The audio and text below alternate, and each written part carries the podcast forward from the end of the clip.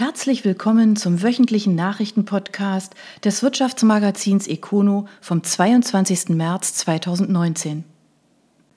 Hermle spürt den Sturm vor der Ruhe.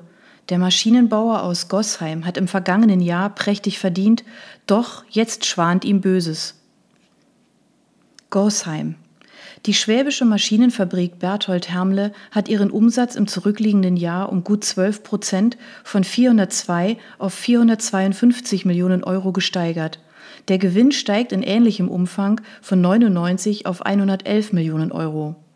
Hermle war stark ins Jahr gestartet. Die gute Nachfragesituation habe dann länger angehalten, als man es zunächst erwartet hatte. Und es sieht so aus, als ob es auch so weitergehen würde. Der Auftragsbestand zum Jahresende lag mit 148 Millionen Euro sogar um fast 20 Prozent über dem Vorjahreswert. Doch in Gossheim tritt man nun auf die Euphoriebremse. Aufgrund der hohen gesamtwirtschaftlichen Risiken und Unsicherheiten geht Hermle davon aus, dass die Aufträge um bis zu 20 Prozent einbrechen werden. Die Mitarbeiter müssten deswegen aber nicht um ihre Arbeitsplätze fürchten. Infolge der Kapazitätsauslastung im vergangenen Jahr sind die Gleitzeitkonten stark gefüllt, schreibt das börsennotierte Unternehmen in einer Mitteilung. SDK überspringt Umsatzmarke. Die Krankenversicherung wächst um 3,5 Prozent und macht eine Investitionsankündigung. Fellbach. Erstmals hat die Süddeutsche Krankenversicherung, kurz SDK, bei den Bruttobeiträgen im vergangenen Jahr die Marke von 800 Millionen Euro übersprungen. Genauer gesagt waren es 815 Millionen. Im Vorjahr lag der Wert noch bei rund 790 Millionen Euro. Der Überschuss wurde um 2 Millionen Euro auf aktuell 116 Millionen Euro gesteigert. Neben den Kennzahlen waren für die SDK im vergangenen Jahr drei Projekte wichtig. Erstens hat man einen ungenannten Betrag in einen neuen Markenauftritt investiert. Zweitens baute das Unternehmen zusammen mit der DBK und Viamed die Carelutions als hauseigene Gesundheitsberatung auf und beteiligte sich an der digitalen Gesundheitsakte Vivi. Drittens wurde die Strategie des Immobilienkaufs umgesetzt. Um auch künftig noch ausreichend Erträge erwirtschaften zu können, sollen 10 Prozent der Kapitalanlagen künftig aus Stein sein. Im vergangenen Jahr wurden Wohn- und Gewerbeobjekte in Stuttgart, Freiburg, Augsburg und Leipzig übernommen. Teil dieser Strategie ist auch der Neubau der eigenen Verwaltung in unmittelbarer Nachbarschaft zum Bestandsgebäude. Der Baubeginn soll in diesem Jahr sein. Nähere Angaben machte die SDK nicht. Der bisherige Bau wird dann vermietet. Die SDK ist mit rund 650.000 Versicherten nach eigenen Angaben einer der führenden privaten Krankenversicherungen. Das Unternehmen zählt zum Verbund der Volks- und Raiffeisenbanken. Schwarzwaldmilch. Käserei lässt weiter auf sich warten. Die Molkerei macht noch ein Geheimnis um ihren neuen Standort, prüft aber bereits eine Lifestyle-Variante für Joghurts. Freiburg Titisee Neustadt. Die Freiburger Molkerei Schwarzwaldmilch will eine eigene Käserei bauen. Diese Meldung ist tatsächlich schon zwei Jahre alt. Und mehr gäbe es auch nicht zu sagen, heißt es aus der Zentrale in Freiburg. Dabei gibt es seit Monaten Gerüchte, dass die neue Käsefabrik nach Titisee Neustadt ziehen soll. Gerüchte und Annahmen zu Standorten kommentieren wir grundsätzlich nicht, sagt Caroline von Ehrenstein, Kommunikationschefin der Molkerei. Was sie sagt? Das Käsereikonzept steht. Produktion, Vermarktung und auch die Finanzierung seien geklärt, nur der Standort, der werde noch nicht verraten. Die Selektion des richtigen Ortes benötigt Zeit. Die Selektion wurde intensiv vorgenommen. Immerhin, mit dieser Formulierung lässt von Ehrenstein ahnen, dass es schon eine Entscheidung gibt. Wann es dann offiziell wird, ist zurzeit unklar. Als Favorit gilt weiter Titisee Neustadt. Die Schwarzwaldmilch hatte mehrfach durchblicken lassen, dass sie einen Standort sucht, der Schwarzwald pur ausstrahlt, also nicht in der Ebene, wozu man die beiden bisherigen Standorte Freiburg und Offenburg zählen muss. In Freiburg ist neben der Zentrale auch die Produktion von frische Produkten angesiedelt. Offenburg ist das Werk für Industrieprodukte, wie etwa Milchpulver.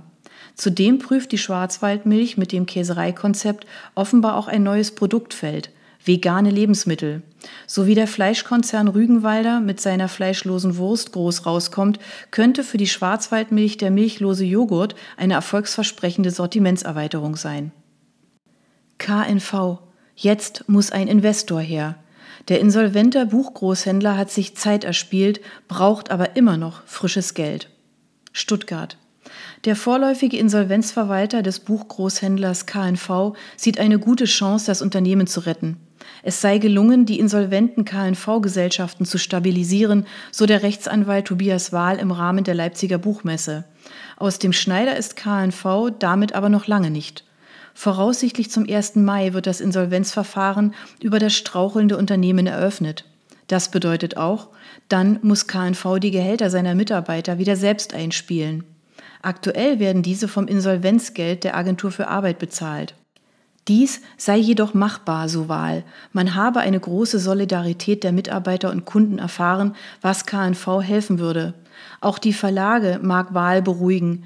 Er sehe eine sehr große Sicherheit, dass diese ihre Forderungen beglichen kämen. Wahl will nun ein Gutachten erstellen, um über die Zukunft der sieben insolventen KNV-Gesellschaften zu urteilen. Schon jetzt sagt er, die KNV-Gesellschaften sind das unverzichtbare Scharnier zwischen den Verlagen und dem Bucheinzelhandel. Das Geschäftsmodell sei weiter zukunftsfähig, dennoch braucht das Unternehmen einen zahlungskräftigen Investor. Wahl ist darum auf der Suche nach einem Käufer für das Stuttgarter Unternehmen. Baden IT vergrößert seine Cloud. Das Freiburger Unternehmen hat ein neues Rechenzentrum in Betrieb genommen. Freiburg. Baden IT, eine Tochterfirma des regionalen Stromkonzerns Badenova, hat jetzt ein drittes eigenes Rechenzentrum in Betrieb genommen. Es befindet sich in der Ferdinand-Weiß-Straße im Stadtteil Stühlinger. Das Rechenzentrum ist rund um die Uhr in Betrieb und wurde auf einem abgesperrten und stets bewachten Grundstück gebaut. Als einer der ersten Kunden zieht die Freiburger Uniklinik mit ihren Daten ein. Patientendaten an einem Klinikum sind hochsensibel, sie müssen bestmöglich geschützt werden, sagt Michael Kraus, Leiter des Klinikrechenzentrums. Gleichzeitig steigt aber auch in der Gesundheitswirtschaft der Anspruch, die Arbeit mit diesen Datensätzen zu automatisieren. Dafür greift die Klinik nun auf die Cloud-Lösung von Baden IT zurück. Wir transportieren alle Freiburger Daten auf eigene Glasfaserleitungen, sagt Peter Leis, Geschäftsführer von Baden IT. Das Glasfasernetz hat das IT-Unternehmen quasi von der Konzernmutter geerbt. Im regionalen Angebot hat Baden IT dadurch einen Wettbewerbsvorteil gegenüber rein privatwirtschaftlichen Anbietern. Baden IT zählt heute bereits zu den größten IT-Systemhäusern in Südbaden. Die Badenova-Tochter erlöste zuletzt mit ihren rund 100 Mitarbeitern einen Umsatz von rund 20 Millionen Euro. MLP forciert das Immobiliengeschäft. Der badische Finanzdienstleister meldet einen Zukauf. Wiesloch. Der nordbadische Finanzdienstleister MLP übernimmt die Mehrheit an der Deutschland Immobiliengruppe. Das gab das börsennotierte Unternehmen jetzt bekannt. Demnach übernimmt MLP drei Viertel der Anteile des 2008 gegründeten Online-Marktplatzes für Anlageimmobilien aus Hannover.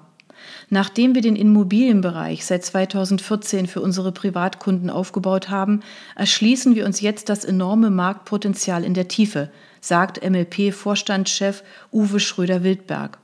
Das ist den Wieslochern ordentlich Geld wert. Der Kaufpreis liegt demnach im unteren zweistelligen Millionenbereich. Zur genauen Höhe macht MLP keine Angaben. Diese ist zudem auch von einer Erfolgsbeteiligung der kommenden Jahre abhängig.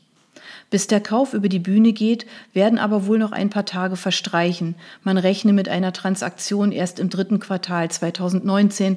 Ab dem darauffolgenden Jahr soll Deutschland Immobilien dann aber einen Millionenbetrag zum MLP-Gewinn beisteuern. Anteilsverkauf schön Fuchsgewinn. Der Ölkonzern aus Mannheim wächst, kann seinen Ertrag aus eigener Kraft aber nicht steigern. Mannheim. Der Rohstoffkonzern Fuchs Petrolab hat seinen Umsatz im vergangenen Jahr um 4 Prozent auf 2,57 Milliarden Euro gesteigert. Diese endgültigen Zahlen hat das börsennotierte Unternehmen nun vorgelegt. In gleichem Umfang will man nun auch die Dividende erhöhen und je Aktie 95 Cent auszahlen. Möglich geworden war das aber auch dadurch, dass durch den Verkauf einer Beteiligung der Gewinn erhöht wurde. Vor diesem Sondereffekt liegt der Vorsteuergewinn mit 371 Millionen Euro sogar leicht unter dem Vorjahresniveau. Eine Besserung der Ertragslage sei nicht in Sicht, teilt der Mannheimer Schmierstoffhersteller mit. So rechne man bei einem leicht schwächeren Umsatzwachstum mit deutlich weniger Ertrag. Das Ergebnis werde um bis zu 8 Prozent schlechter ausfallen als im vergangenen Jahr, heißt es in einer Mitteilung. Gründe seien die abschwächende Konjunktur in China sowie das eigene Wachstum, das mit neuen Investitionen verbunden sein werde. Die Börse reagierte umgehend auf diese Meldung. Der Kurs der Fuchs-Aktie verlor am Morgen um einige Prozent. Das Unternehmen ficht das nicht an. Am Kurs werde man festhalten, heißt es. So sind für dieses Jahr Investitionen in Höhe von 180 Millionen Euro vorgesehen, unter anderem in Deutschland, China, den USA, Schweden, Russland und auch in Großbritannien. Zudem habe man auch noch Geld für Zukäufe in der Kriegskasse. In welchem Umfang die geplant sind, verrät Fuchs aber noch nicht. Kontrolliert wird der Konzern von der Familie Fuchs, die über eine GmbH mehr als die Hälfte der Aktien besitzt. Gut ein Drittel der Fuchspapiere befinden sich im Streubesitz. Daneben gibt es noch zwei institutionelle Anleger, die jeweils gut 5 Prozent halten. Förch stellt Pläne für neues Logistikzentrum vor. Der Großhändler will 80 Millionen Euro in Boxberg investieren. Boxberg. Der Großhändler Förch passt seine logistischen Kapazitäten dem Wachstum der vergangenen Jahre an. In Boxberg will das Unternehmen aus Neuenstadt am Kocher nun ein neues Logistikzentrum aufbauen und dort rund 80 Millionen Euro investieren. Mit dem aktuellen Umsatzwachstum stößt unser bestehendes Logistikzentrum in Neuenstadt in naher Zukunft an seine Kapazitätsgrenzen, sagt Geschäftsführer Holger Truhn. Der Neubau sei die größte Einzelinvestition der Firmengeschichte. Wir setzen dabei auf eine hochautomatisierte und äußerst flexible Lagertechnik, erläutert Truhn. Kleinstbestellmengen, wie sie für den E-Commerce-Bereich typisch sind, können dabei genauso einfach abgewickelt werden wie umfangreiche Aufträge für Großkunden. Zusammen mit dem bestehenden Logistikzentrum in Neuenstadt sollen über Boxberg auch Lieferungen in das überwiegend europäische Ausland erfolgen. Das Auslandsgeschäft wird bei Förch in diesem Jahr erstmals mehr zum Umsatz beisteuern als das Inland. Kemmler stößt gen Karlsruhe vor. Der führende Baustoffhändler hat den mittleren Oberrhein für sich entdeckt. Die jetzt eröffnete Halle ist dabei nur der Anfang. Tübingen-Ettlingen. Nach mehreren Monaten Aufbauzeit hat die Kemmler Baustoffe in Ettlingen die erste Niederlassung in der Region Karlsruhe eröffnet. Die Niederlassung ist auf dem früheren Areal der FEMA Farben und Putze untergebracht. Zunächst wurde eine der vier vorhandenen Hallen mit 2000 Quadratmetern Fläche frisch renoviert eröffnet. Wir haben bei Null begonnen, jetzt gilt es im Markt Fuß zu fassen, erläutert die Niederlassungsleiter Ulrich Nikola. Zwölf Mitarbeiter sind an dem neuen Standort zum Start beschäftigt. Für Nikola ist die Halle aber erst der Anfang. Ab August werden drei weitere, zuvor langfristig an eine Spedition vermietete Hallen frei. Dann geht es an den Ausbau der neuen Niederlassung. So will man unter anderem spätestens 2021 eine Fliesenausstellung in Betrieb nehmen. Nicola, unsere Ausstellung wird die größte und modernste ihrer Art in der Region Karlsruhe sein. Die Wurzeln des Familienunternehmens Kemmler reichen bis in das Jahr 1885 zurück. Heute besteht die Gruppe aus den Unternehmen Kemmler Baustoffe, Kemmler Beton, Chemlit und Kemmler Industry.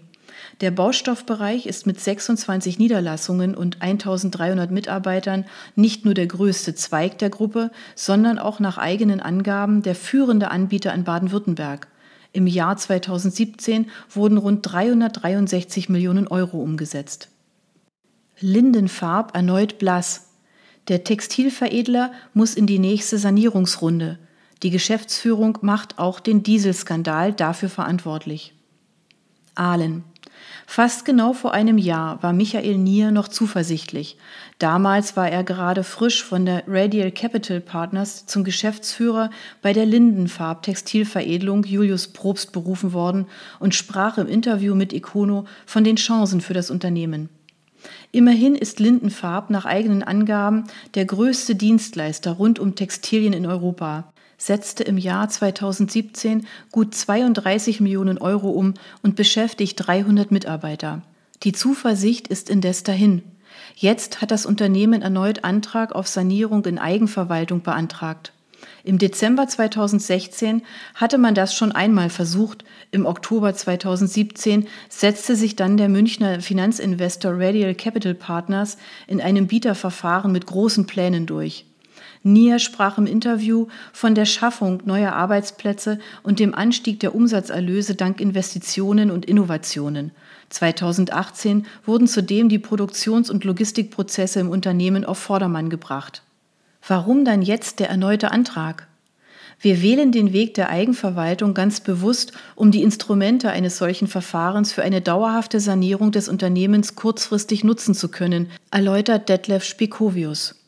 Der Sanierungsspezialist der Kanzlei Schulze und Braun wurde nun im Rahmen des Prozesses bei Lindenfarb zum Geschäftsführer berufen. Zur Frage nach dem Warum wird er auch konkreter.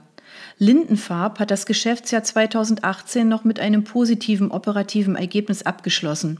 Im laufenden Geschäftsjahr 2019 ist der Auftragseingang jedoch um rund 30 Prozent eingebrochen, die Produktion nur unzureichend ausgelastet und der Umsatz entsprechend stark reduziert. Als Grund für den Einbruch nennt Spekovius nach wie vor die Dieselaffäre und die Handelsstreitigkeiten zwischen den USA und China als Belastung für das Automotive-Geschäft in Verbindung mit Marktrückgängen im Bereich der technischen Textilien, jeweils in Verbindung mit hohen Lagerbeständen in der Supply Chain. Allerdings zeigt sich der Sanierungsexperte aufgrund der bereits eingeleiteten Veränderungen zuversichtlich, ein tragfähiges und für alle Seiten akzeptables Sanierungskonzept zu erarbeiten und umzusetzen. Und in dieser Runde soll es keine Monate, sondern Wochen dauern, bis die Zuversicht zurückkehrt. Automobil. Ernst und König verkauft 227 Autos. Der Ford-Händler war auch dieses Jahr wieder Krösus der Freiburger Messe. Freiburg. Der Ford-Händler Ernst und König hat im Rahmen der Verkaufsmesse Automobil 227 Neuwagen verkauft. Diese Zahl hat Marketingleiter Sascha Boos auf Econo-Nachfrage bestätigt. Der Gesamtumsatz allein während des Messewochenendes lag somit bei rund 6,5 Millionen Euro. Ernst und König ist seit Jahren der größte Aussteller der Messe. Der Ford-Händler belegt quasi im Alleingang eine ganze Messehalle.